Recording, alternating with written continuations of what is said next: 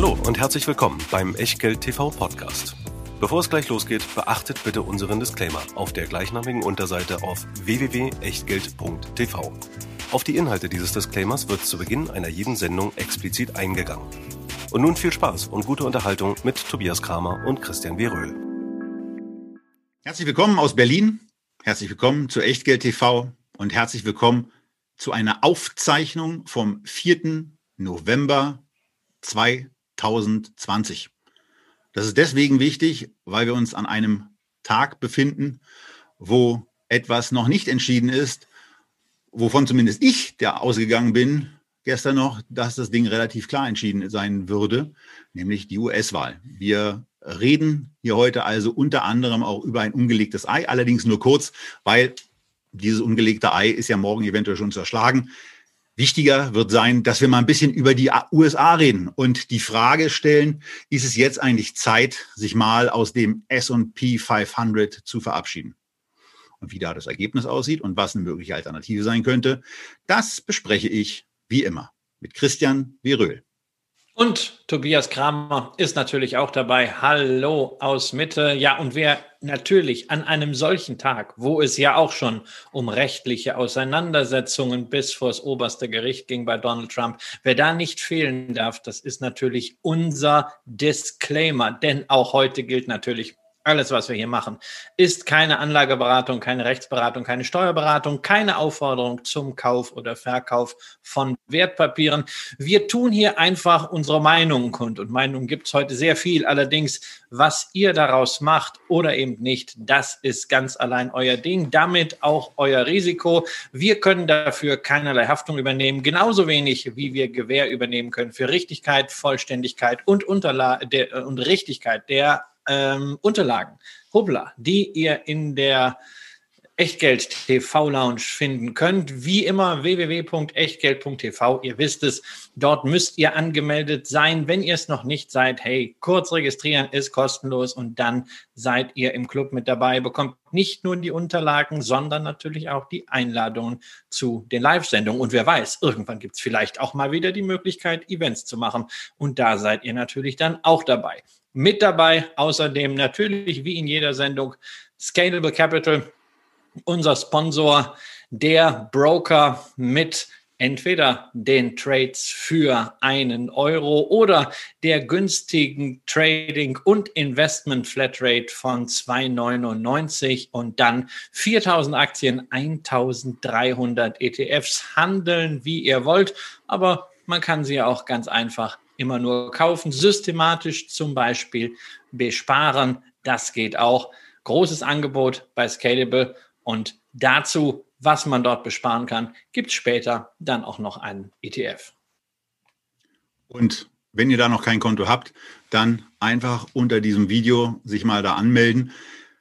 Und wir können es auch deswegen nochmal besonders ans Herz legen, weil die nächsten Wochen ähm, jetzt so ein bisschen, bisschen Feature Speed reinkommen wird. Wir haben ähm, in der nächsten Woche eine extrem stark nachgefragte und gewünschte Sendung von euch schon mal vorbereitet und freuen uns, euch dazu dann zu begrüßen. Und ähm, bei dem, was da kommt, wird es sehr praktisch sein, über ein solches Konto zu verfügen. Darüber hinaus ähm, wollte ich zumindest mal mit auf den Weg geben, dass dieses leidige Thema Depotübertrag äh, jetzt angestoßen ist. Ich habe vorhin die Mail an Scalable abgeschickt äh, mit den ganzen Informationen.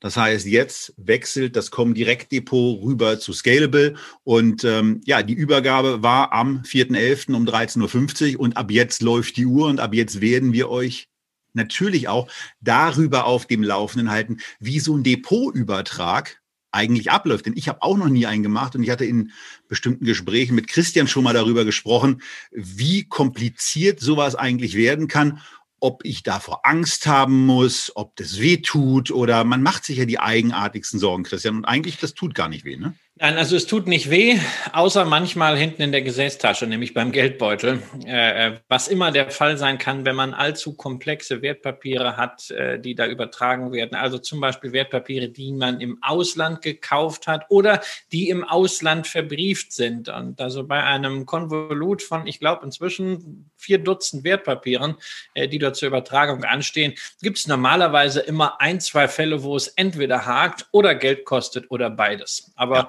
wenn es nicht so ist, werden wir es euch natürlich mit Lachen sagen und uns darüber freuen.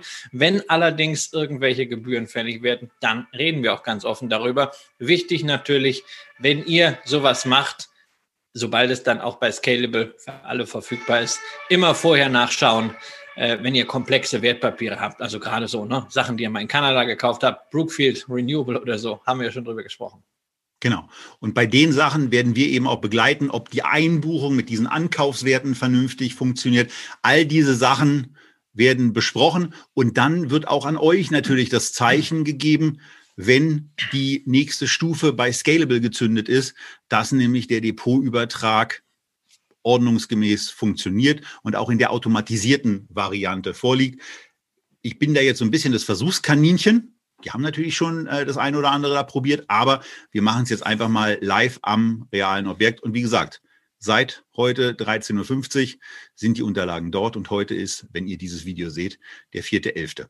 Der 4.11. Der 4.11. der Tag, in denen in den USA die, der Kampf um die Deutungshoheit eines Wahlergebnisses losging was sich ähm, in, den, in den letzten 24 Stunden diverse Male verändert hat. Ich bin ja eigentlich in diese Nacht reingegangen mit der Überzeugung, dass Joe Biden einen Landslide Victory erzielen wird, wobei ähm, es aus meiner Sicht eben nicht so ist, dass Joe Biden eine Chance hatte, diese Wahl zu gewinnen, sondern einzig und allein es darauf ankam, gewinnt Donald Trump oder verliert Donald Trump. Biden kann an der Stelle eigentlich nur als Gewinner hervorgehen, denn ein wirklich guter Kandidat, Christian, war er in unser beider Augen eigentlich nicht und im Grunde genommen auch für die Demokratische Partei in Amerika ein Armutszeugnis, dass man einen fast 80-jährigen Mann ins, in den Kampf ums Weiße Haus schicken muss. Ja, also äh, Trump hat ja äh, vor äh, zwei Wochen ein Bild bei Facebook hochgeladen, was das eigentlich ganz gut auf äh, den Punkt bringt. Äh, er hat diese Grafik Biden for President dadurch geändert, dass er einfach das P durchgestrichen hat, Biden for Resident. Das zeigt das Dilemma dieses Wahlkampfs, so was ist absolut unpräsidial, sowas tut man nicht, Donald Trump, aber witzig ist es halt doch und leider stimmt es. Er wirkt halt wie ein Kompromisskandidat, äh, Joe Biden. Äh, er ist ein Kandidat sicherlich des Establishments, da ist kein Neuanfang, da ist keine besondere Programmatik drin. Das ist halt der kleinste Nenner, auf den man sich einigen konnte. Und was bei so einem Kompromisskandidaten halt dann rauskommen kann, ist, er elektrisiert Leute nicht. Und das hat man sehr, sehr deutlich gesehen in Florida beispielsweise, äh, insbesondere in dem wichtigen County Miami-Dade, äh, wo viele Latinos leben. Äh, da ist er mehr als zehn Punkte unter dem Ergebnis von Hillary Clinton vor vier Jahren geblieben. Es ist ihm also nicht gelungen, äh, diese Latino-Community anzusprechen. Das hat auch, wie man heute in der FAZ sehr schön äh, zitiert hat, einen durchaus plausiblen Grund, nämlich ähm, diese ganzen linken Einflüsse auf das Wahlprogramm haben dann doch dazu geführt, dass sich äh, die da sehr stark antisozialistischen Exilkubaner eben nicht auf die Seite von beiden geschlagen haben. Ähm, und solche Sachen sind häufiger passiert. Wir wissen nicht, was das fürs Endergebnis heißt, aber es war ein, ein inhaltlich ausgezehrter Wahlkampf ähm, und dass in dieser Situation da nicht mehr drin war, kein besserer Kandidat, spricht dafür, wie ausgezehrt die Demokratische Partei ist. Ja, aber ausgezehrt ist im Grunde genommen nicht nur die Demokratische Partei, ausgezehrt ist im Grunde genommen auch, was in irgendeiner Form so Einhalten demokratischer Grundprinzipien anbelangt, auch die Republikanische Partei, wo es ja gar keinen gibt, der den Tiraden, die der Präsident heute Morgen dann vor dem Mikrofon losgelassen hat oder, äh, wie er selber gesagt hat, seine späteste Pressekonferenz äh, überhaupt gegeben hat, äh, dann mal Einhalt zu äh, gebieten. Da passiert nichts. Mit äh, John McCain scheint der, der letzte aufrechte Republikaner leider verstorben zu sein. Und damit hat auch die Partei an dem Punkt einfach ein aus meiner Sicht relativ schwerwiegendes Problem. Und damit hat die Demokratie in den USA leider Gottes auch ein schwerwiegendes Problem, die ja, äh, soweit ich weiß, entweder die oder zumindest eine der ältesten ist. Denn dieses ganze Verfahren, was es da gibt und was man ja, also wirklich eigentlich nur äh, sensationell finden kann, äh, ist eben über 200 Jahre am Laufen, eingeübt. Und da darf es einfach keinen mehr überraschen, dass ein Popular Vote eben immer noch nicht dafür reicht, dass der Präsident gewählt ist, sondern dass es eben dieses Electoral College braucht. Und darüber informieren euch ARD, ZDF, RTL, NTV, Welt, Bild oh, bitte, und so nenn, weiter. Nenn auch, nenn auch bitte die guten Informationsquellen. Nenn zumindest CNN und ABC aus den USA. Es hat eine andere Qualität und wenn es euch irgendwie vom Sprachlichen her möglich ist, dem zu folgen, geht auf den Livestream von CNN. Der ist übrigens auch sonst ganz gut, aber bei äh, Wahlen laufen die zur Höchstform auf. Und zum Thema Demokratie, finde ich sehr wichtig, dass du gesagt hast, die machen Demokratie seit über 250 Jahren. Und wenn ich heute so manche Tweets und manche Äußerungen von Politikern und auch von Medienschaffenden hier in Deutschland sehe, da denke ich mir immer, nun ja, ist ja toll, was wir alles über Demokratie wissen. In Deutschland haben wir in den letzten 100 Jahren äh, zweimal demokratische Regierungen gehabt. Einmal ein Kaiser, einmal ein totalitäres, furchtbares äh, äh, Nazi-Regime und eine sozialistische Diktatur. Und wir haben trotzdem äh, die Meinung zur Demokratie gepachtet. Das ist interessant. Ja, und ansonsten äh, bei unseren beider äh, zahlreichen Reisen durch die USA haben wir eben auch die ganz grundsätzliche Liebe zu diesem Land, zu dieser Weite, auch zu der Geschichte, auch zu der Widersprüchlichkeit der Geschichte erfahren, erleben dürfen. Und ähm, eine nach wie vor sehr, sehr äh, große Empfehlung meinerseits, wenn ihr mal nach Boston kommt, unbedingt die Gedenkbibliothek von John F. Kennedy besuchen die eben auch äh, in einen bestimmten Berliner Teil dann mit abgleitet und äh, sowohl natürlich die Rede vor dem Schöneberger Rathaus in Erinnerung ruft, als auch die Blockade nochmal Revue passieren lässt, auf die Kennedy ja damals eingegangen ist und auch Herrn Clay besonders hervorgehoben hat. Aber, Aber Tobias. seit den 60er Jahren gibt es ja auch schon etwas, worüber wir heute reden wollen, Christian. Genau, denn ich nehme nämlich jetzt mal die Politik runter und wir kommen wieder zu dem, was da meistens hängt und damit auch zu dem Thema, nämlich wieder zurück zur Börse und natürlich zur Frage, was muss man denn jetzt machen? Was sollte man jetzt machen? Hat diese Wahl, haben die Umstände dieser Wahl, die Androhung eines unklaren Ergebnisses, die Androhung, dass das Ganze vielleicht eine Hängepartie wird, dass Trump am Ende äh, vielleicht sogar aus dem Weißen Haus irgendwie rausgetragen werden muss, wie manche Auguren schon orakelten, hat das zur Folge, dass man jetzt sagen muss, okay, lieber S&P 500, liebe US-Aktien, war schön, aber das war's jetzt mit uns oder kann man dabei bleiben? Was meinst du? Naja, äh, wie, wie so oft, also auch wenn wir natürlich bei Charts immer sagen, äh, dass Entwicklungen der Vergangenheit kein Indikator oder kein Aussagegehalt für die Zukunft bereitstellen, der Blick, den du in der Grafik seit 1945 mal zusammengestellt hast, der ist natürlich schon ein genaueres Hinschauen wert.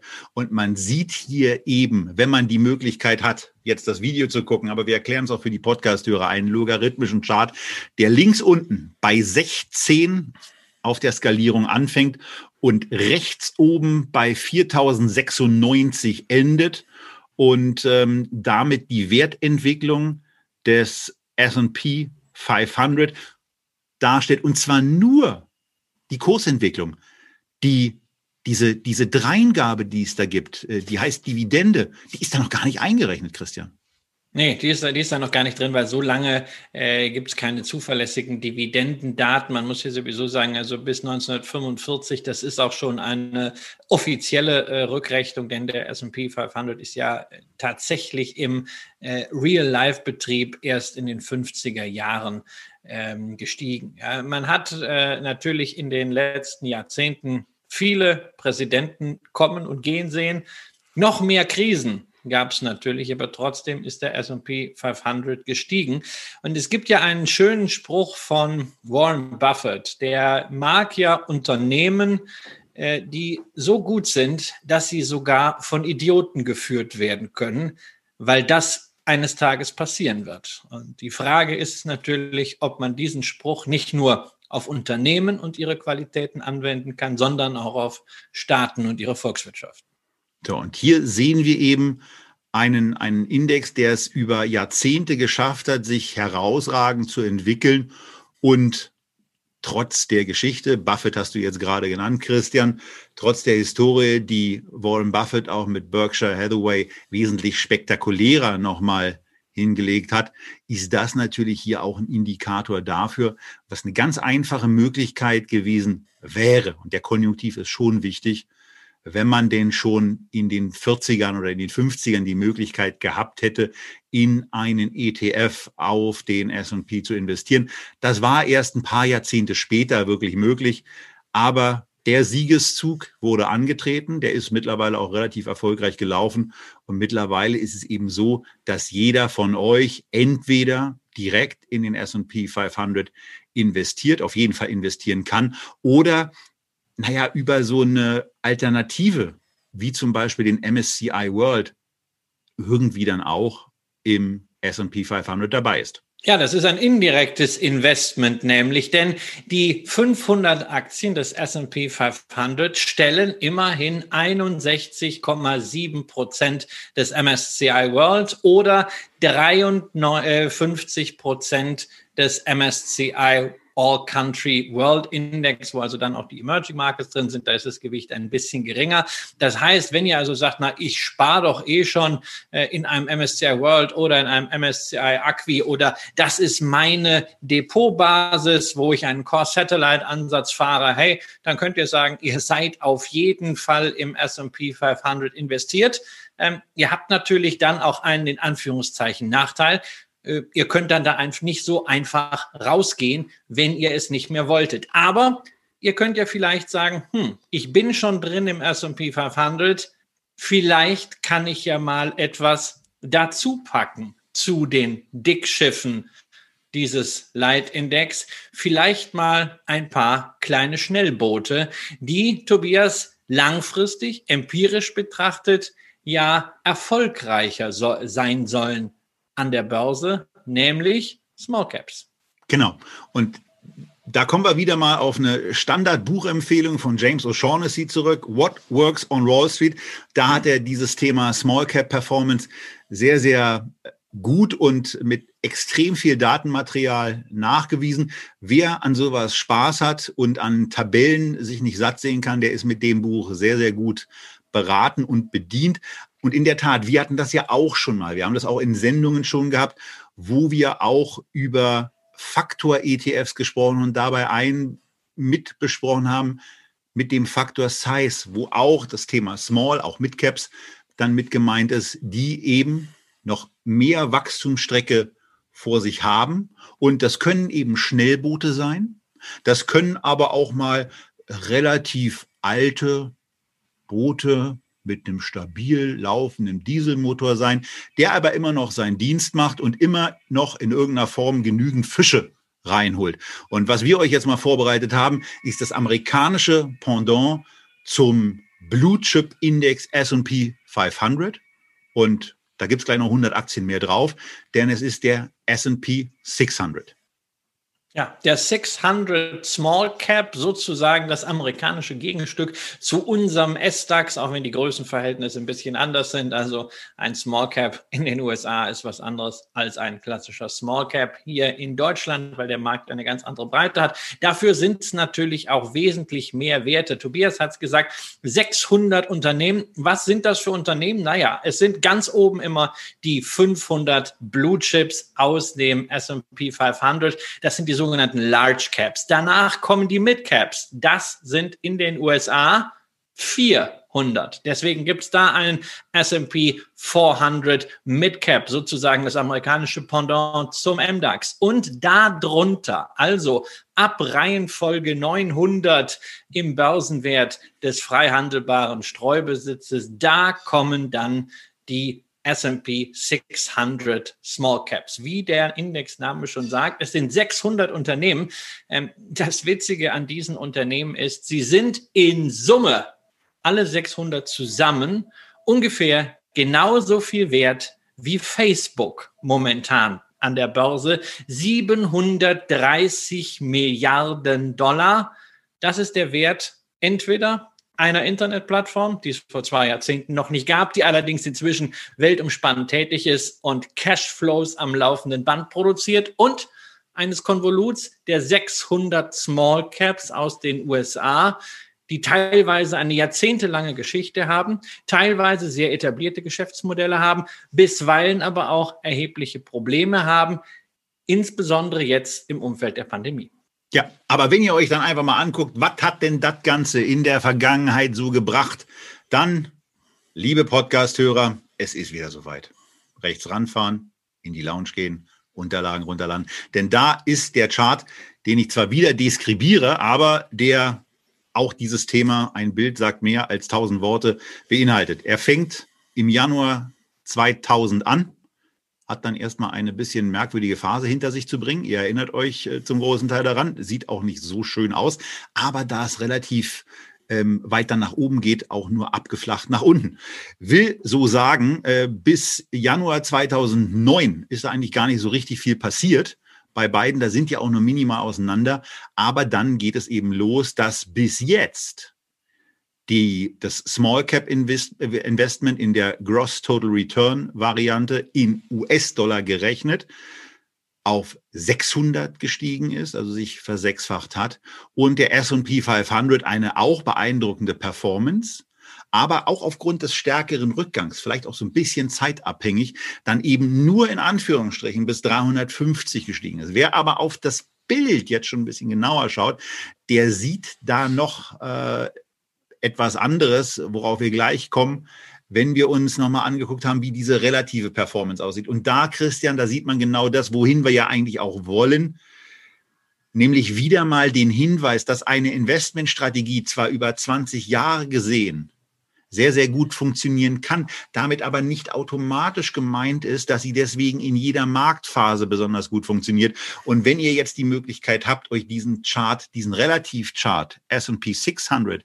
gegen S&P 500 anzugucken, dann seht ihr, dass da, naja, dass es bei in 2014 so ein bisschen Bremsspuren gibt und äh, dass ab 2018 der Rückwärtsgang eingelegt wird und diese deutliche, dieses deutliche Plus um immerhin ein Drittel abgebaut wird.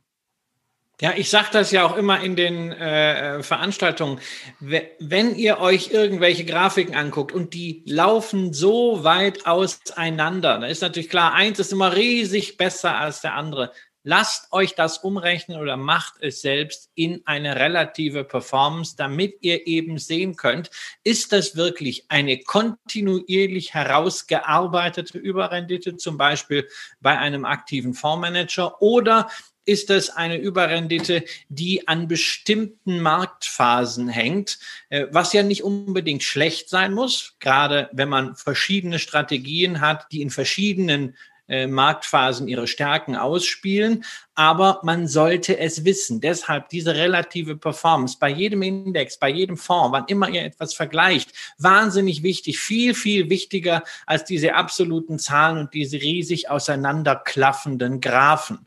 Ähm, und hier war es in der Tat so, wir haben keine kontinuierliche Outperformance über die letzten 20 Jahre gehabt. Das erkennt man erst in der relativen Performance. Bis zur Finanzkrise waren die Small Caps in der Tat deutlich stärker. Dann sind sie so jahrelang mitgelaufen, etwa mit dem Trend des S&P 500. Aber dann seit etwa zwei Jahren sind sie dann doch signifikant schlechter gewesen.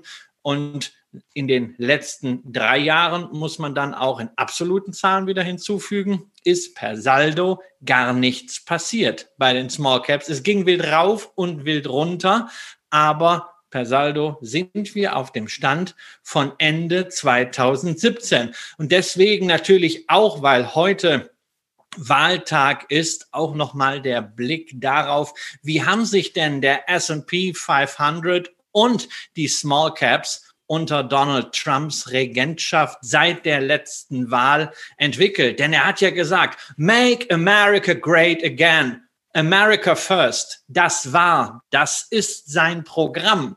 Nur muss man am Ende sagen, der ersten Amtszeit hat vor allem der S&P 500 profitiert, plus 70 Prozent. Und das ist nicht Amerika, sondern das sind die großen multinationalen, global aufgestellten Konzerne. Die haben an der Börse richtig abgesahnt, während bei den Small Caps seit drei Jahren nichts passiert ist. Unterm Strich 30 Prozent plus. Und diese 30 Prozent plus wurden in der ersten Hälfte der Amtszeit von Donald Trump erwirtschaftet. Ein Großteil sogar bevor er überhaupt ins Amt kam, kurz nach der Wahl, weil alle dachten, na Trump breitet jetzt das Füllhorn an Infrastrukturinvestitionen aus und davon profitiert Amerika in der wirtschaftlichen Breite. Pustekuchen ist nicht passiert. Stattdessen gab es eine ganze Reihe von Steuererleichterungen, die reichen Privatleuten, aber eben auch Konzernen geholfen haben, die Trump-Steuerreformen. Und das wirkt sich natürlich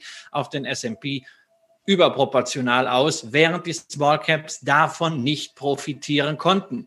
Insofern, Tobias, jetzt die Frage, was denkst du, kommt jetzt in der zweiten Amtszeit von Trump oder unter Biden die Zeit, wo die Small Caps wieder aufholen können? Aus meiner Sicht ja. Und ich fühle mich ja, das hatten wir ja auch damals in der, in der Faktor-Sendung, wo ich dann auch diesen, diesen, dieses Size-Produkt äh, vorgestellt hatte, habe ja ein gewisses Fable dafür, für diese kleineren Unternehmen. Und ähm, wenn ich mir Einzelaktien suche, sind ja auch bei mir relativ viele Small Caps mit dabei, weil ich da in irgendeiner Form der Meinung bin, dieses, dieses Business ein bisschen besser einschätzen zu können. Aber ein breites Portfolio in den USA einfach mal aufzubauen, geht eben mit der Variante ganz gut. Ich will auf eine Sache nochmal kurz hinweisen, weil ich das vorhin lustigerweise eigentlich falsch dargestellt habe. Und dann äh, muss ich mich dann eben auch mal schnell in der Sendung korrigieren. Als ich von 2000 bis 2009 gesprochen habe, das ist mir in der Tat gerade an dem relativen Chart dann besonders deutlich aufgefallen, dass es hier eben so aussieht, als wenn das nur ein ganz, ganz kleiner Abstand wäre, was Christian eben gesagt hat.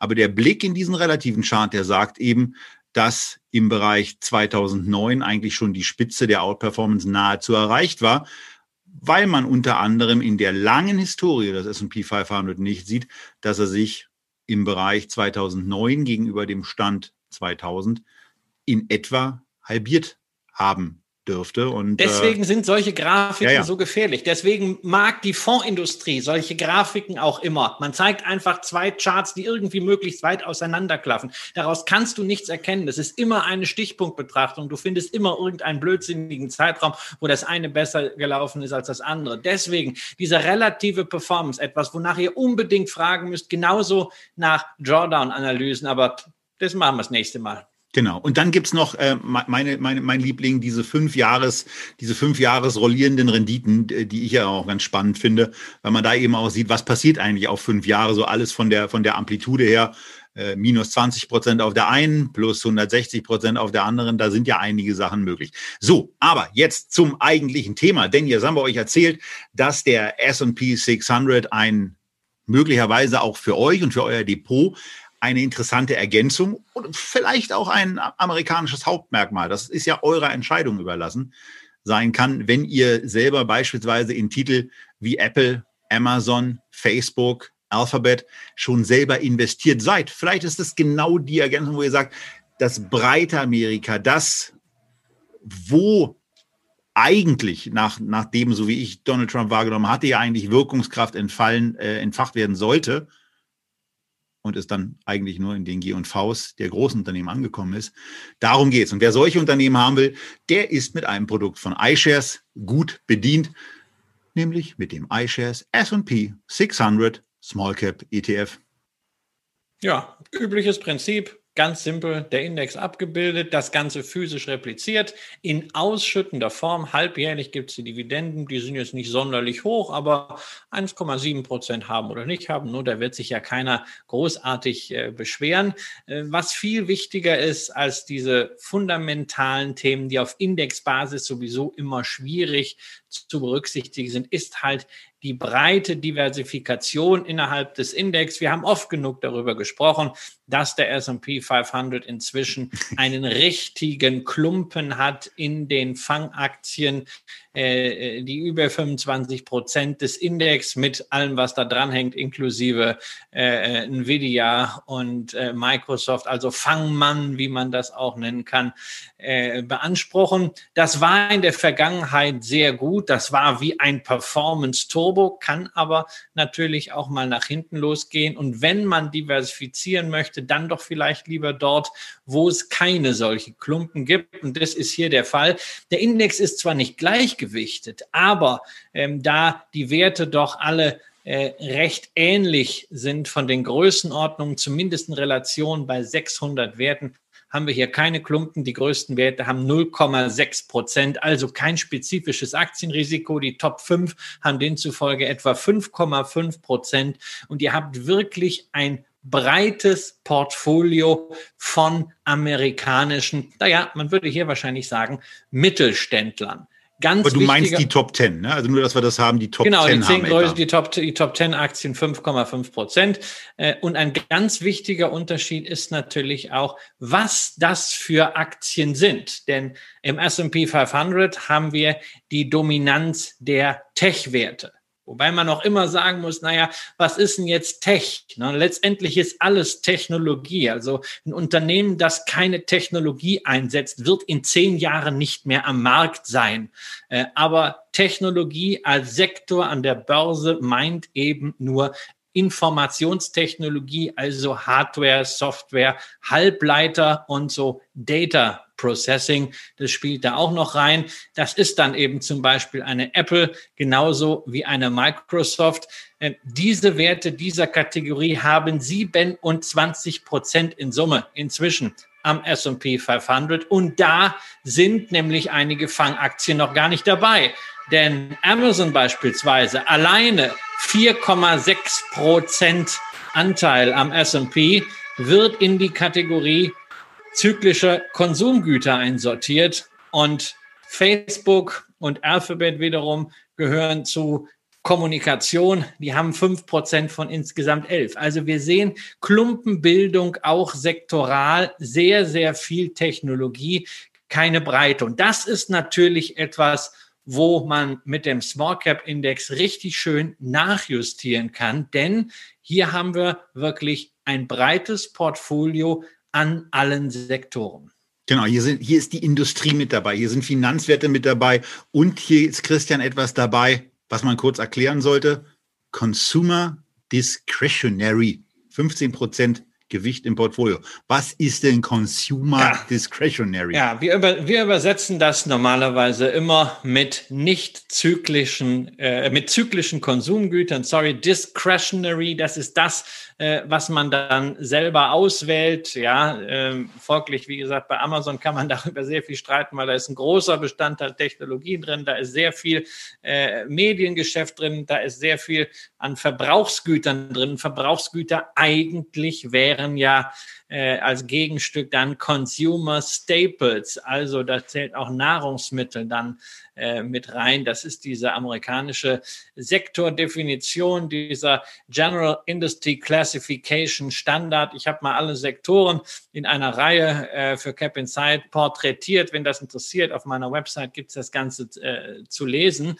Ähm, es hängt natürlich überall mal der ein oder andere Tech-Wert drin, aber ähm, das Schöne ist, um diese Sektorthemen muss man sich eben im Small Cap Segment nicht so die Gedanken machen, denn es gibt eben keine Klumpen und man hat wirklich ein breites Abbild der amerikanischen Mittelstandslandschaft. Genau, und bei dem ETF ist eben auch noch hervorzuheben, Gesamtkosten 0,4 Prozent pro Jahr. Äh, Geldbriefspanne ist 0,3 Prozent. Das zahlt ihr dann eben beim Kauf obendrauf auf den, ähm, auf den Rücknahmepreis, den die Fondsgesellschaft da hat. Und da guckt einfach auch mal beim Handel nach, ob das auch so eingehalten wird. Äh, Fondsvolumen ist mit 682 Millionen Euro durchaus üppig. Also da muss man sich jetzt nicht Sorgen machen, dass, dass dieses Produkt irgendwie verschwinden könnte. Und zur Aussteuerung hatten wir alles gesagt. Was man beim Blick auf das Porträt eben auch noch sieht, ist auch nochmal eine verstärkende, ein verstärkendes Argument für den relativen Chart, wenn man so sieht, wie bei unserer Lieblingsbetrachtungsebene ab Anfang 2008, also wo man so richtig schön in die Immobilienkrise in den USA noch mit hineingeschlittert ist, was sich da mit dem Produkt ereignet hat und wie es sich in dieser Zeit dann eben entwickelt und danach auch geschlagen hat. So, das ist, ähm, das ist eben das Produkt, was wir hier vorstellen wollten und wo Christian jetzt noch eine Ergänzung zu hat. Ja, also ich habe sogar zwei Ergänzungen. Also zunächst mal, wir reden doch hier immer darüber, wir dürfen das nicht nur, wollen das nicht alles nur so seelenlos sehen und als Finanzprodukte, sondern wir gucken auf den Inhalt. Jetzt haben wir natürlich im Inhalt ein bisschen gewühlt, aber lass uns doch mal etwas tiefer wollen. Was, was sind denn da so für Aktien drin in diesem S&P 600 Small Cap? Die ja, also Schwergewichte, also, in Anführungszeichen Schwergewichte. Ja, also ich bin, ich bin da vorhin so durchgegangen. Ähm, der will ja nur zurückschlagen, der Hund. und äh, wir sind reingegangen, so Kinsale Capital Group. Und dann so, aha. Neogenomics. Mhm, kann ich auch nicht. Saya, Stamps, okay, das hatte ich schon mal gehört. Äh, ja, Stamps, Stamps.com, ein Bewertungsportal für Briefmarken und natürlich insbesondere, also Briefmarken sind jetzt nicht so wahnsinnig cool, äh, andere Collectibles, äh, cooler Überlebender der New Economy Krise. Ja, ja, und äh, dann, dann geht es weiter mit Omnicell. Was machen die? Das weiß ich nicht. Gott sei Dank. Also das ist eben genau der Punkt und das ist auch Nein, das ist auch total total wichtig bei diesen bei diesem ja. äh, bei diesem Index. Da sind Unternehmen dabei, von denen halt äh, also ich nenne mich da mal als Esel zuerst, das ist da an der Stelle in Ordnung, aber auch die Rölipedia ist da an einigen Stellen einfach so nach dem Motto, ey, da kann man sich halt, man kann sich ja nicht auf alles immer vorbereiten und jeden, jeden einzelnen, also will jetzt nicht sagen Pupswert, aber ähm, das sind eben Small Caps und man kann die nicht alle kennen. Und das ist ein ganz, ganz wichtiger Test für mich. Ja. Also ich spreche ja doch häufig irgendwie mit, mit Fondsmanagern, weil man mir was verkaufen will oder mir irgendwas erzählen will oder weil man irgendwas in die Sendung bringen will. Und äh, dann ist ein sehr, sehr beliebter Satz, ja, wir investieren abseits des Mainstreams, abseits ausgetretener Pfade. Und dann gucke ich mir immer sehr gerne die Top Ten an. Und wenn ich in den Top Ten Werten neun kenne, dann ist das nicht abseits ausgetretener Pfade. Ähm, wenn ich aber mir die Top Ten Werte angucke und denke, hm, also ja, das habe ich schon mal irgendwo gehört, aber sonst gar nichts, ja, alles nur Unbekannte, dann weiß ich, das ist mit relativ hoher Wahrscheinlichkeit schon mal ein Kandidat für gute Depotdiversifikation bei mir, weil es dann wirklich mal abseits des Mainstreams ist.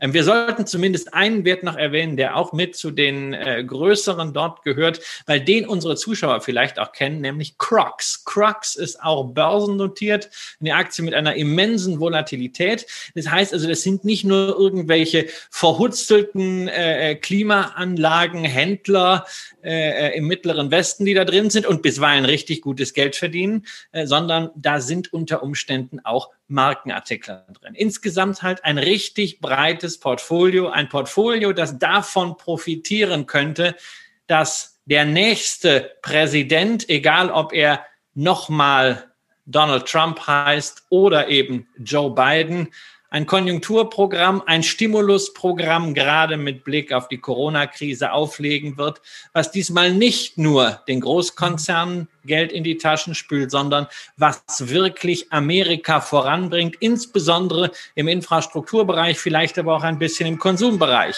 Wenn dem so ist, und hier in Berlin ist heute scheinbar die Hölle los, ich weiß gar nicht, warum hier dauernd Martinshorn ist, wenn dem so ist, dann wird der S&P 600 Small Cap sicherlich überproportional zulegen. Und für jemanden, der sagt, hm, also USA, na klar, gehört ins Portfolio, habe ich auch schon drin, bin ich auch nicht so negativ drauf, sondern das Land hat nach wie vor Riesenchancen, auch aus der demografischen Situation und ich möchte mal endlich ein bisschen mehr in den USA investiert sein. Naja, man kann auch mal ein bisschen was vom MSCI World oder vom S&P 500 verkaufen, vielleicht mal einen Gewinn mitnehmen und umschichten in eine kleine Portion im S&P 600. Und vielleicht gerade deswegen, weil es eben in den vergangenen Jahren nicht zu einer Outperformance dieser kleineren Werte kam und weil sie im Übrigen auch im Vergleich zu dem S&P 500 ein bisschen günstiger bewertet sind, zumindest was die Zukunft anbelangt. Denn da wird das KGV für die nächsten zwölf Monate angegeben mit 19,15. Und wir haben euch das auch für den S&P 500 vorbereitet. Da ist es 21,75. Man muss hinter beide, hinter beide Gewinnschätzungen im Moment aber auch dicke Fragezeichen setzen, denn die Pandemie kommt im Moment nicht nur in Europa wieder richtig zum Tragen, sondern sie ist jetzt gerade auch dabei, in den USA wieder richtig stark Fahrt aufzunehmen. Von daher diese Gewinnschätzungen, die beim S&P zum Beispiel für die, für die nächsten zwölf Monate, die ja dann auch das vierte Quartal 2020 beinhalten, die ja in den aktuellen Zahlen noch nicht drin sind, da sehen die eine Gewinnsteigerung von 50 Prozent voraus. Und da wäre ich persönlich, das könnt ihr ja anders sehen, ganz, ganz vorsichtig mit einer derartigen Einschätzung, die dann das Kursgewinnverhältnis des S&P 500 auf 21,75 drücken soll, halte ich persönlich für vorsichtig formuliert extrem unwahrscheinlich. Christian, wie siehst du das? Ja, ja, ja hinter beiden steht ein dickes Fragezeichen. Also hinter, hinter beiden Gewinnschätzungen sozusagen. Ich habe das eben schon mal anklingen lassen. Ich bin nicht der große Freund von äh, Index-KGVs und Index-Dividendenrenditen, insbesondere bei den KGVs. Ist natürlich immer schwierig. Was machst du da, wenn Unternehmen äh, gerade keinen Gewinn machen, was natürlich äh, gerade in einer Sondersituation wie der Pandemie äh, vorkommen kann? Was sind das überhaupt für Gewinne? Sind das wieder mal die üblichen bereinigten Gewinne? Ist das US GAAP, ist das IFRS, ist das äh, äh, ähm, Gewinn ohne äh, Non-Recurring Income, also ohne wiederkehrende Effekte. Ähm, es ist, es ist extrem schwierig. Wie wird das Ganze dann gewichtet? Äh, einfach arithmetisch nach Index wird es aufsummiert. Keine Ahnung. Also insofern ist das Thema Bewertung von Indizes nach fundamentaler Art, Preis-Gewinn-Verhältnis, äh, äh, Price-Book oder so, absolut nichts für mich. So, USA schönes Land, faszinierende Größe, faszinierende Unternehmen, sowohl bei den Blue Chips als auch bei den Small Caps. Die Mid Caps haben wir heute mal außen vor gelassen, muss auch mal sein. Und jetzt blicken wir nach ganz woanders. Denn in den letzten Tagen ist ja noch ein bisschen was passiert außerhalb der USA, außerhalb der Wahlen. Und ja, es ist auch einiges passiert außerhalb von Deutschland. Es sollte etwas geben, was mit Superlativen nur so angereichert war. Den größten Börsengang der Geschichte, der den großen Börsengang des letzten Jahres Saudi Aramco in den Schatten stellen sollte. Es sollten insgesamt 37 Milliarden US-Dollar eingesammelt werden. Naja, und dann hat man sich mal kurzfristig entschieden zu sagen, nö, das machen wir nicht. Und es war, es, es ging ein Sturm los in, in Richtung China mit, mit Vorwürfen, dass der Kapitalmarkt da noch nicht so richtig reif und geeignet sei für ein solches Unternehmen. Dabei hat es, hat der nicht erfolgte Börsengang der Ant Group ja möglicherweise auch andere politische Gründen, weil Jack Ma sich kürzlich mal nicht so freundlich gegenüber bestimmten Staatsbanken geäußert hat. Aber Christian, die Ant Group, jetzt nicht an die Börse gegangen. Was war da in deiner Wahrnehmung los?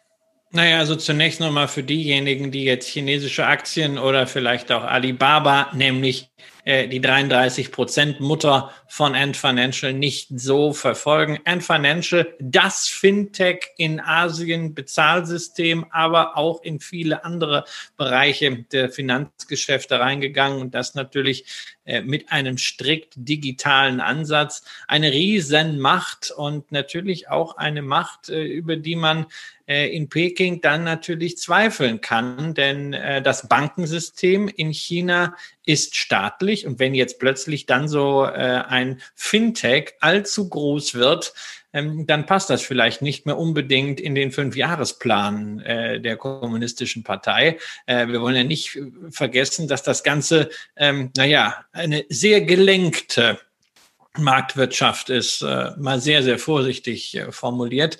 Und dann hat man halt dazwischen gegrätscht. Das wäre eine Möglichkeit, die natürlich all denjenigen in die Karten spielt, die sagen, na ja, also China, der Kapitalmarkt, der muss sich erstmal noch entwickeln. Da muss eine ganze Menge passieren und definitiv werden die Börsenplätze Shanghai und Hongkong auf den ersten Blick dadurch zurückgeworfen. Allerdings es gibt natürlich auch eine andere Deutung, nämlich, dass wirklich die Behörden Unregelmäßigkeiten dort gefunden haben äh, und sich nicht die Blöße geben wollen, dass ein Börsengang auf dem Niveau von Ant Financial, größter Börsengang aller Zeiten, floppt und China dann endgültig diskreditiert ist in den Augen von Investoren. Da hat man gesagt, na dann lieber spät die Bremse ziehen äh, als gar nicht. Ich meine, wir haben ja in Deutschland einen Regulator, im Finanzbereich, der sich viele Sachen sehr lange anguckt äh, und die Bremse dann erst zieht, nachdem das Kind in den Brunnen gefallen ist, also Stichwort äh, Wirecard.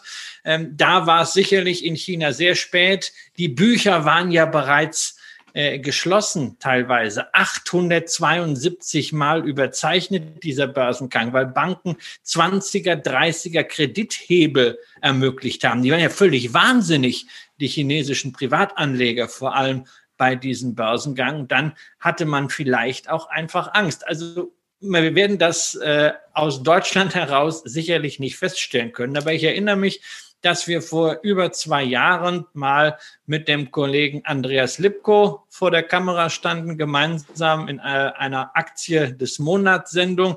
Er hat Alibaba damals vorgestellt und wir haben gesagt, na ja, also die Bilanz von Alibaba ist ja schon abenteuerlich. Gibt es außer Jack Ma irgendjemanden, der da den vollen Überblick hat oder äh, vielleicht nicht mal Jack Ma? Da kann man sehr, sehr viel verstecken, viel undurchsichtiges Geschäft, viel Offshore mit dabei. Nichtsdestotrotz, damals haben sich dann unsere Zuschauer für Alibaba entschieden, aber es ist ein sehr, sehr komplexes Geflecht und es ist zu vermuten, dass diese Komplexitätsstufe auch beim 33 Prozent Ableger gilt. Jack Ma mag's halt gern ein bisschen verschachtelt. Kann natürlich auch sein bei dem schnellen Wachstum, dass das einfach so on the go entsteht. Wir wollen ihm da nichts Böses unterstellen. Ja, und äh, der, der Aktienchart von Alibaba seit dem zweiten Börsengang spricht dann auch Bände. Er hat sich ganz, ganz erfolgreich entwickelt. Aber man muss eben auch sehen, dem Ganzen voraus ging ähm, ein erster, eine erste Börsennotiz, die dann irgendwann mit einem üppig bezahlten, so viel Fairness muss dann auch sein, bezahlten Rückzug von der Börse ja, da wurde Anlegern die Möglichkeit genommen, weiter an dem Erfolg des Unternehmens zu partizipieren. Äh, und später ist man dann zu einem deutlich höheren Preis äh, wieder eingestiegen oder konnte einsteigen. Ich bin damals rausgekauft worden und habe dann die Aktie erst in der Echtgeld-TV-Sendung wieder gekauft. Aber zurück zu diesem abgesagten Börsengang. Da ist es aus Deutschland eben sehr, sehr schwer, zu einer, zu einer vernünftigen Einschätzung zu kommen. Und dass das Ganze nicht so einfach ist, konnte man auch auf der Seite vom Handelsblatt nachlesen, wenn man da zum Beispiel sieht, dass ähm, in einer Grafik Umsatzzahlen genannt werden und ein Nettoergebnis steht.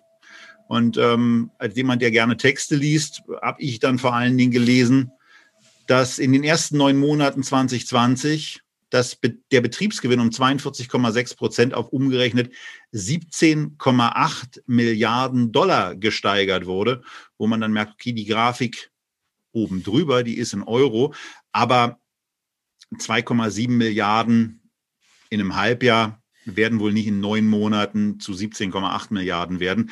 Also da war es dann eher ein bisschen schwierig, auch aus dem Artikel, der von einer guten Redaktion erstellt wird, ähm, dann ableiten zu können, ob das Ding günstig bewertet ist. Also so viel kann ich sagen, 17,8 Milliarden Gewinn in neun Monaten, damit wäre es sehr, sehr günstig bewertet, weil das auf einer Gesamtjahresebene ähm, 24 Milliarden bedeuten würde. Und bei 315 Milliarden angestrebtem Börsenwert, das wäre nicht so günstig gewesen für ein sehr wachstumsstarkes Unternehmen. So ist es aber nicht. Von daher fällt die Bewertungsfrage hier aus, genauso wie der Börsengang. Und da muss man eben nochmal sagen, Jack Ma hatte die Staatsbanken kritisiert und das wird in dem Handelsblattartikel eben auch hervorgehoben. Da wird er zitiert mit den Worten, heute operieren Banken noch wie Pfandleiher. Nirgendwo ist die Pfandleiher-Mentalität so ausgeprägt wie in China. Und da, äh, lieber Herr Ma, da würde ich Ihnen ganz, ganz kräftig widersprechen. Die Pfandleiher-Mentalität, die ist in Deutschland auch relativ ausgeprägt. Also versuchen Sie mal als Selbstständiger einen Kredit, äh, als neue Selbstständiger, der ich vor ein paar Jahren ja auch mal war, versuchen Sie da mal ähm, einen Kredit, eine Immobilienfinanzierung, zum Beispiel bei der Deutschen Bank zu kriegen.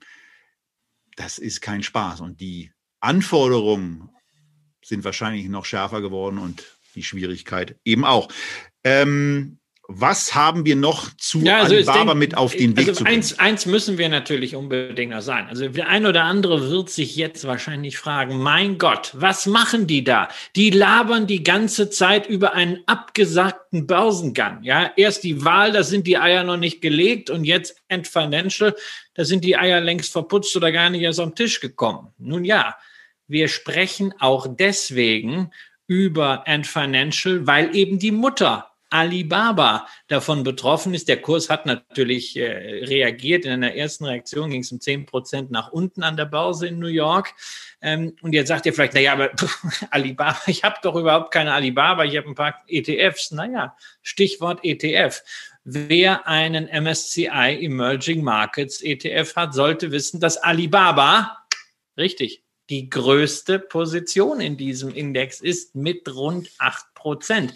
Insofern also schon mal ganz interessant zu erfahren, äh, was denn da vor sich geht, auch für ETF-Investoren. Denn ETFs sind eben keine seelenlosen Finanzprodukte, sondern sie bündeln Unternehmensbeteiligungen Aktien genannt und Alibaba ist im Emerging Markets Bereich die wichtigste und natürlich auch der wichtigste, größte E-Commerce Wert in China. Allerdings und dieser Hinweis sei so zum Abschluss der China-Reise erlaubt. Nicht der einzige, sondern im Schatten von Alibaba sind in den letzten Jahren weitere Unternehmen an die Börse gegangen, die es inzwischen auch schon zu einem ordentlichen Börsenwert geschafft haben. Etwa die Nummer zwei nach Marktkapitalisierung unter den chinesischen E-Commerce-Werten. Meituan Dianping kennen wahrscheinlich nicht viele Anleger, aber wird in Hongkong gehandelt, gibt es auch in Deutschland im Zweitlisting, hat einen Wert an der Börse von 196 Milliarden Dollar. Das ist deutlich mehr als SAP. Auch bei der nächsten E-Commerce-Aktie im Ranking, JD.com, gilt genau das, größer als SAP und ebenso bei der viertgrößten Pinduoduo, die wachstumsstärkste Shopping-App, 128 Milliarden Dollar. Ähm, und diese Werte sind in den letzten Jahren kräftig gestiegen. Allein seit äh, Herbst 2018 haben die sich verdreifacht, teilweise vervierfacht, während Alibaba als Platzhirsch, naja, nur in Anführungszeichen rund 75 Prozent gewonnen hatte bis zur Absage des Börsengangs der Tochter. Also für diejenigen, die sagen, hm, China, E-Commerce, Riesenmarkt, vielleicht Erinnert euch an unsere letzte Sendung. Vielleicht etwas mit Ten-Bagger-Potenzial. Schreibt uns mal in die Kommentare, ob ihr Lust habt, dass wir uns diese chinesischen Aktien mal zumindest vom Geschäftsmodell dazu mit allen Warnhinweisen zur Bilanz mal etwas näher vornehmen, ob wir da mal ein Fünferpäckchen machen sollen oder ob das für euch völlig uninteressant ist, weil ihr sagt, naja, ich habe doch eh ein Emerging Markets ETF, da bin ich automatisch mit dabei, dann brauche ich auch keine Einzelaktien zu kaufen. Da stehen mir ja die weniger werdenden Haare fast ein bisschen zu Berge, dass wir jetzt euch auffordern, auch noch Themenvorschläge reinzubringen, wo wir so viele Themen auf unserer Warteliste haben, ähm, mit denen wir ja kaum hinterherkommen. Da sind die, da ist die nächste Tenberger-Sendung, da ist die Immobiliensendung, da ist das ETF-Depot, was wir dann auch irgendwie mal anfangen müssen. Also da sind noch viele Themen, die da sind. Natürlich Aber auch die eine oder andere ETF-Basissendung. Und jetzt kommt, da kommt doch schon der erste der Christian. Vorgriff der Christian kommt auf einmal mit einer China-Wunschliste. Ich ja, fasse es nicht. Aber wir fangen doch schon an. Du hast es gerade gesagt, Tobias. Es gibt mal eine Immobiliensendung. Aber komm, einen kleinen Prolog machen wir doch heute schon mit der deutschen Immobilienaktie. Nämlich News von Vonovia. geht an solchen Tagen wie heute leider ziemlich unter. Aber das Geschäftsjahr ist noch gar nicht vorbei. Vonovia hat Geschäftsjahresende 31.12. Man hat heute die Zahlen fürs dritte Quartal erstmal bekannt gegeben. Aber man traut sich schon jetzt zu, eine Aussage zur Dividende zu machen, die dann 2021 gezahlt wird. Und zwar, gute Nachricht für Anleger, die achte Anhebung in Folge. Es gibt 12 Cent mehr von 1,57 auf 1,69. Also etwas, was durchaus Schule machen dürfte. Frühzeitige Festlegung auf eine Dividende, dann noch auf eine Anhebung und man kann sich das sogar leisten. Liegt natürlich daran, dass die Immobilien-Cashflows ein bisschen planbarer sind als zum Beispiel die Umsätze von der BASF, aber trotzdem schönes Signal dafür, dass Immobilienwerte jetzt so richtig am Finanzplatz Deutschland angekommen sind. Und das kommt auch am Kapitalmarkt gut an, denn am heutigen Tag legt die Vonovia-Aktie 5% zu, obwohl, lass mich mal ein bisschen Wasser in den Dividendenwein gießen, obwohl eigentlich sogar eine etwas höhere Anhebung offensichtlich in Analystenschätzungen enthalten war. Da sieht man dann aber auch ganz schön, dass auch bei Investoren diese höheren Erwartungen möglicherweise selber schon abgeschwächt sind und dass dann so ein Signal, wie es Vonovia jetzt gegeben hat, extrem gut ankommt. Heute fünf Prozent nach oben, knapp vor der 60-Euro-Marke wieder und damit auch natürlich in absoluter Reichweite vom erreichten All-Time-High bei 62,70 Euro in etwa. Und naja, die Reise kann dann eben weitergehen. Denn Cashflows, die ein hohes Maß an Sicherheit versprechen, die werden ja weiterhin beliebter, die werden weiterhin gesucht. Denn weiterhin gibt es Menschen, die irgendwie mehr Geld als Investmentideen haben. Und über all die freuen wir uns hier und Sie dürfen auch Oliver Samba heißen. Ja, Oliver Samba hat ja privat schon äh, sehr stark mit seinen Brüdern, gerade hier in Berlin, in Immobilien investiert. Also in den sollen ja ganze Straßenzüge gehören. Das Manager-Magazin kriegt da immer mal wieder so kleine Details raus. Die arbeiten da ja sehr investigativ, schon seit Jahren immer, was die Samba-Truppe so macht. Ähm, jetzt gehen sie an andere äh, Cashflows dran aus dem erneuerbare Energienbereich, wie man der aktuellen Titelstory entnehmen kann. Auch sehr interessant, sehr, sehr lesenswert äh, für diejenigen, äh, die da mal ein bisschen was was machen wollen. Dazu kommt von uns aber auch demnächst etwas. Aber ich meine, das Immobiliengeschäft, das ist doch toll. Äh, drei Prozent Rendite auf die Aktie. Naja, das ist vielleicht jetzt nicht das, äh, was man mit einer Wohnung kriegt, wenn man sich selbst drum kümmert, wenn man vielleicht auch noch einen Finanzierungshebel ansetzt. Aber für denjenigen, der Eigenkapital in Immobilien packen möchte, da gilt hier einfach das Motto, warum in die Ferne schweifen, wenn das Gute liegt so nah.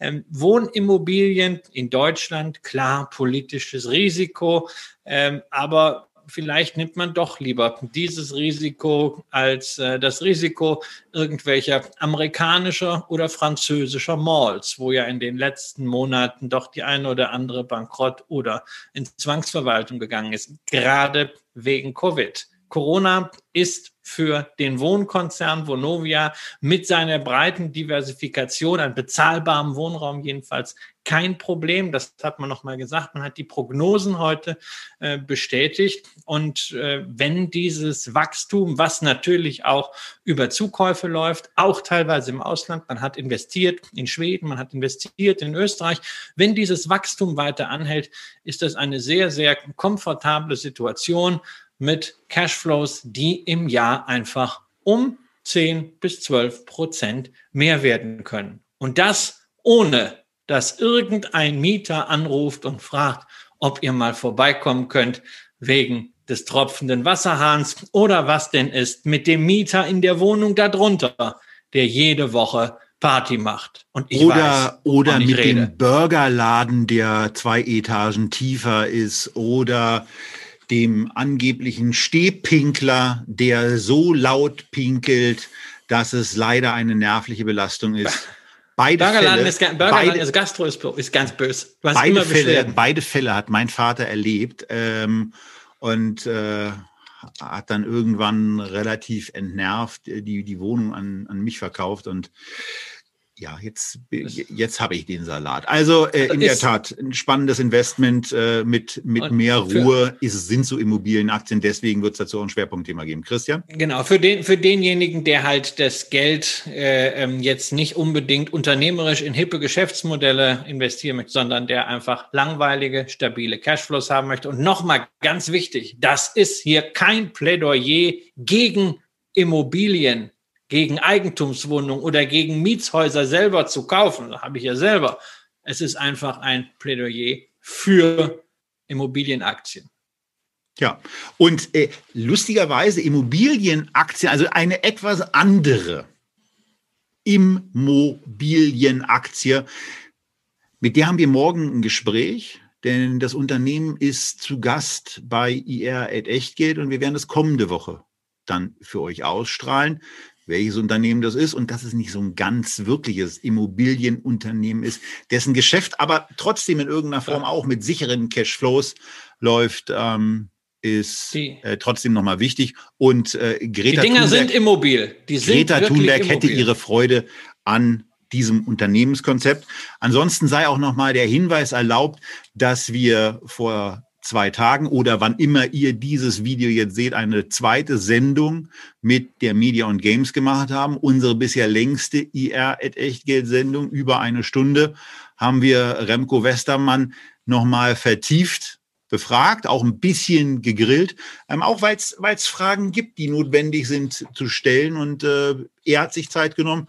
Und äh, ihr könnt daran entscheiden, ob so ein Unternehmen für euch in Frage kommt wie es ja für mich nach dem ersten Gespräch in Frage gekommen ist, oder ob ihr sagt, nee, ich nehme dann lieber eine von den anderen größeren, ähm, dynamischeren Gaming-Stocks, die es da sonst noch so gibt. Und last but not least muss es noch eine Sache geben, denn es gibt sie wieder. Die One More Thing Ankündigung am 10. November. Also in nicht mal einer Woche aus heutiger Sicht lädt Apple mal wieder ein und wird dann die dritte Produktpräsentation in dem, in der zweiten Jahreshälfte ableisten. Ums iPad ging es schon, ums iPhone ging es schon und jetzt geht es los mit dem MacBook Air und dem MacBook Pro, die beide nach Bloomberg-Informationen den neuen ARM-Chip eingepflanzt bekommen sollen. Und ähm, da sind zwar keine großen Designänderungen zu erwarten, aber für Apple ist das natürlich ein sehr, sehr wichtiges Ding, wo man eben auch guckt, dass man bei dem Wechsel des Chip-Herstellers von extern Intel auf intern dann eben auch guckt, dass man nicht nur diese beiden Gerätefamilien mit den eigenen Chips ausstattet, sondern dann auch das auf die anderen Produkt Familien der IMAX ausdehnt. Und äh, das steht eben auch an, sage ich deswegen, weil der Christian die Aktie im Depot hat, ich die Aktie im Depot habe, wir beide eine etwas größere äh, Position darin haben, auch prozentual am Gesamtvermögen orientiert und wir auch wissen, dass viele von euch die Aktie im Depot haben. Und das letzte One More Thing, was wir für heute zu sagen haben, ist das bis zum nächsten Mal. Und das übernimmt der Christian. Naja, also ich wollte es jetzt eigentlich mal sagen mit Tanja Schumann. Die Älteren von euch werden die vielleicht kennen noch aus RTL Samstagnacht. Da war sie großartig. Die waren stilbildend damals, äh, vor 25 Jahren, was Humor angeht. Ja, Wiegald Boning, Olli Dittrich. Äh, Tanja Schumann ging dann später ins Dschungelcamp und äh, prägte den wunderschönen Satz, geflügeltes Wort bei meiner Frau und mir, wir sind ja eifrige Dschungelcamp-Zuschauer. Wenn man durch ist, ist man durch, Tobias. Ich glaube, das gilt nach der Wahlnacht jetzt wirklich für uns. Es war schön, dass ihr äh, den Abend äh, dieses denkwürdigen Tages mit uns verbracht habt. Und wenn ihr jetzt uns in der Aufzeichnung zuschaut, ebenso vielen Dank, dass ihr dabei wart, uns Zeit geschenkt habt. Wir hoffen, es hat sich für euch gelohnt. Wenn ja, dann drückt auf Like und erzählt weiter. Wenn nein, dann gebt uns Feedback, was ihr denn haben wollt außer Mao am. Und ansonsten bleibt gesund und habt eine gute Zeit.